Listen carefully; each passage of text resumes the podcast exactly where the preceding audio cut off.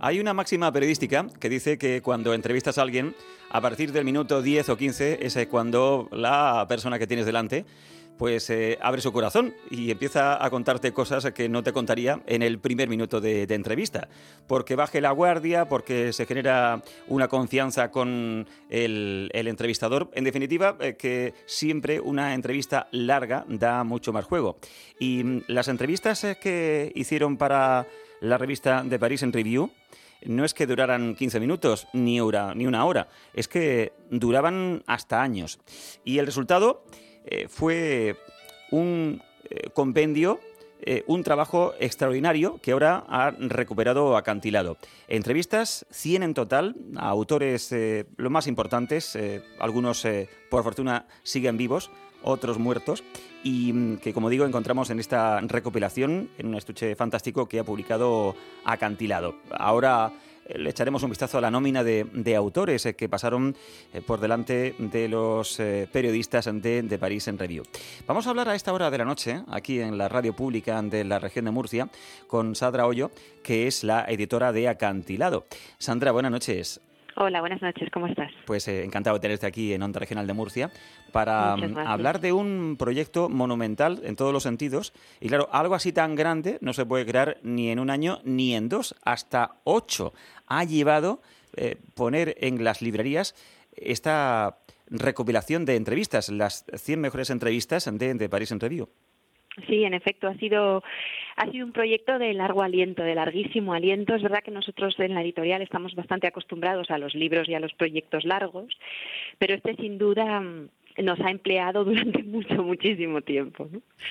Es curioso porque la, la idea eh, surge después de una primera entrevista a Foster, el, autor de Paisaje eh, a, la, a, la, India, y a partir de ahí se dan cuenta los eh, redactores de, de, Paris en Review eh, que pueden ampliar ese trabajo y hacer entrevistas diferentes. ¿Quién era George Plimpton exactamente? Porque es uno de los impulsores de esta revista y de estas entrevistas.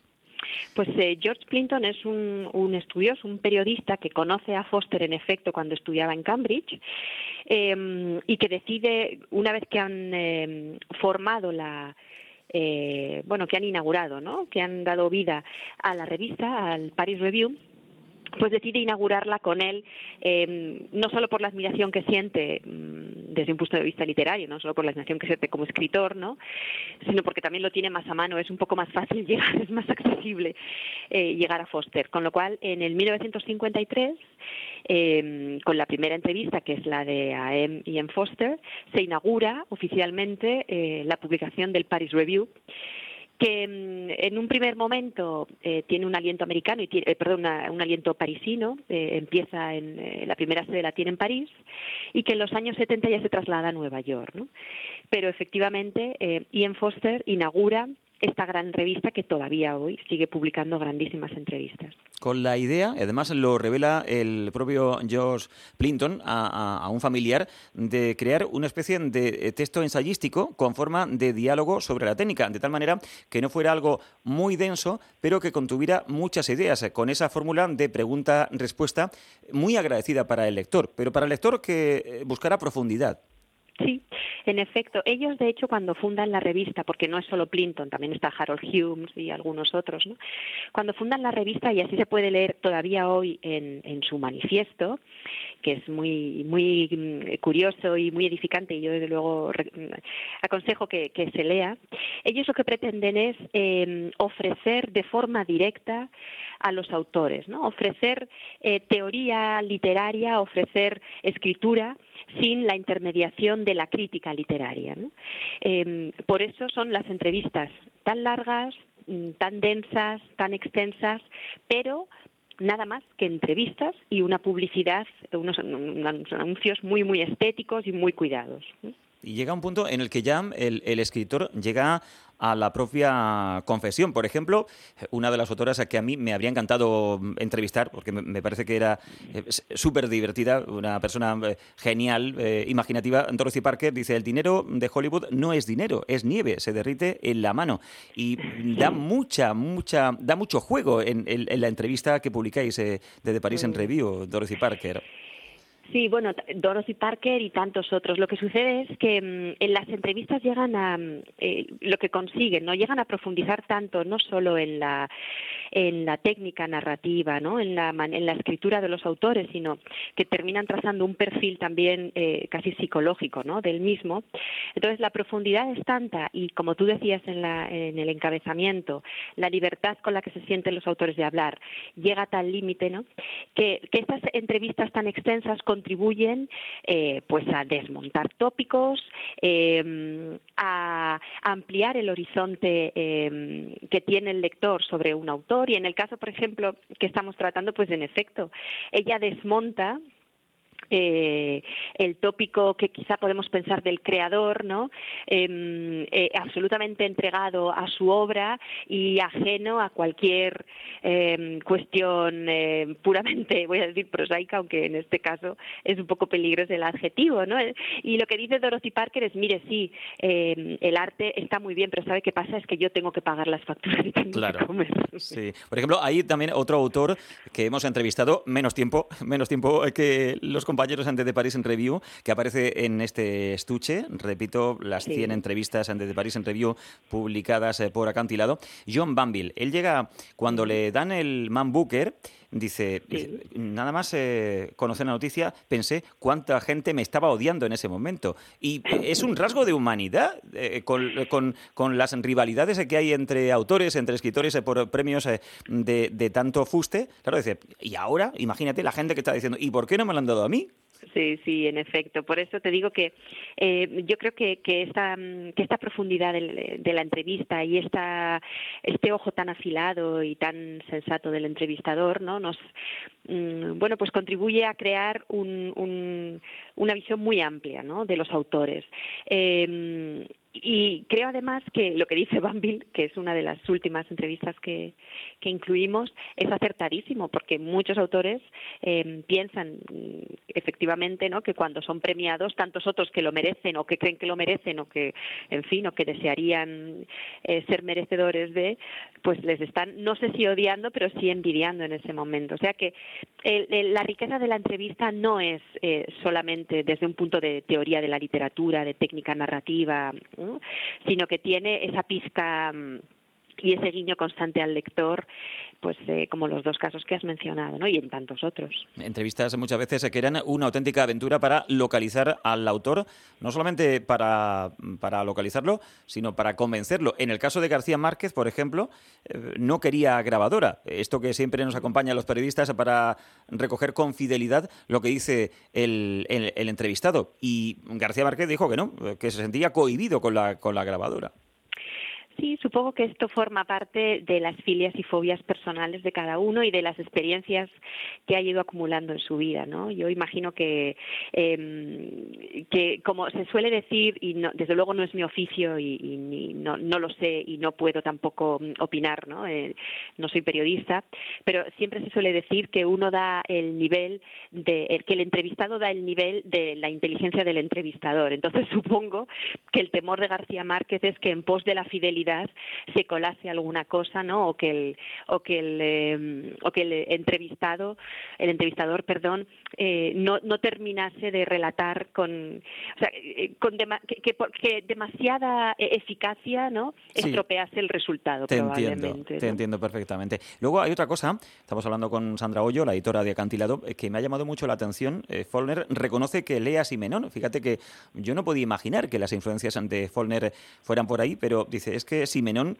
me, recuerda un poco a Chekhov y también sirve para seguir el rastro, las influencias que manejaban los grandes maestros que seguían a otros maestros, tan diferentes de Follner de, Simenón. Sí. sí, y yo creo que esta lectura que, que, mm, tú estás mencionando es una de las cosas más interesantes, mucho más que de la anécdota. ¿no? Em, fíjate, eh, si hacemos un, si pudiéramos hacer una búsqueda de palabras, ¿no? Para ver cuál es uno de los nombres más mencionados entre los entrevistados, descubrimos que uno de ellos es Hemingway. Hemingway aparece muchísimo. No solo su entrevista, ¿no? que la tiene, sino mencionado por otros, como autor al que leen, como autor en el que piensan, en el que se inspiran, una gran influencia en la narrativa del siglo XXI y del siglo XX, perdón. Y descubrimos precisamente esto, ¿no? Cuáles son las conexiones que a veces son tan sutiles entre los autores, ¿no? Las, las influencias, las lecturas, eh, dónde se sienten acogidos, dónde encuentran que resuena su voz, ¿no? que hay algo que pueden traer hacia su obra. ¿no? Y creo que esto que estás mencionando es, es una de las lecturas a mí más bonitas e interesantes. ¿no? Hacer una mirada transversal eh, que atraviesa un poquito todos los textos, porque al final son como artefactos literarios, cada, cada microtexto es más que una entrevista, ¿no?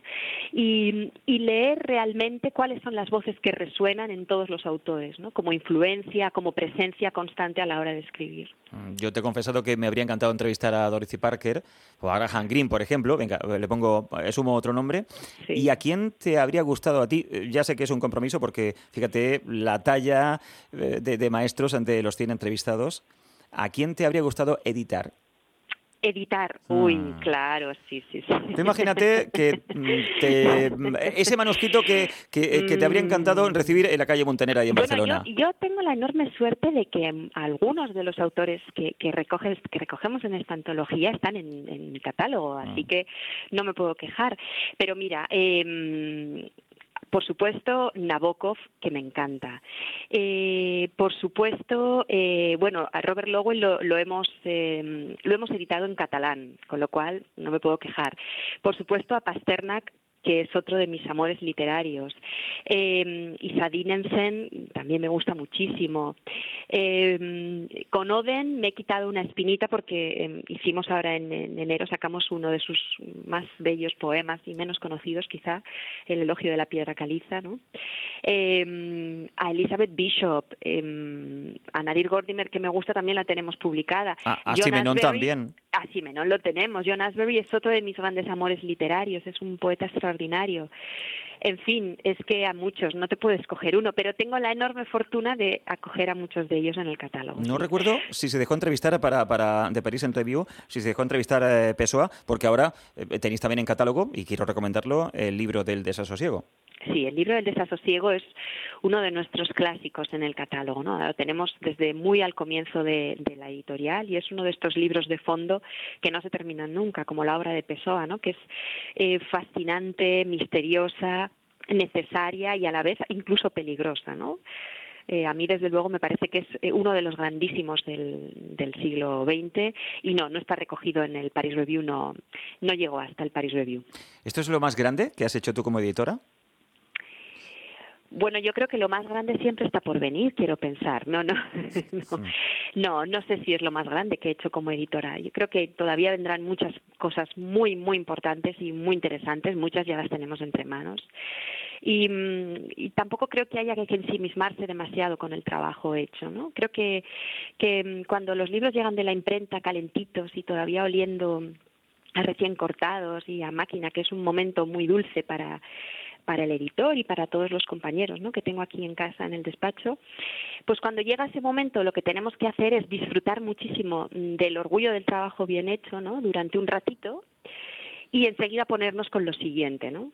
Con lo cual, para mí esto es, es, lo que esto es lo que he hecho con el Paris Review. Para mí es una obra muy importante, ha sido un proyecto muy importante para eh, como editora y como como lectora, pero ya está, eh, ya vendrán más cosas y ya estoy en otras. Qué interesante hablar con Sandra y desde luego asomarse a estas casi 3.000 páginas de las entrevistas de París en Review publicadas por Acantilado. Un placer tenerte aquí esta noche en la sintonía de Onda Regional. Felicidades y hasta la próxima, Sandra. Buenas noches. Ha sido un placer. Muchísimas gracias.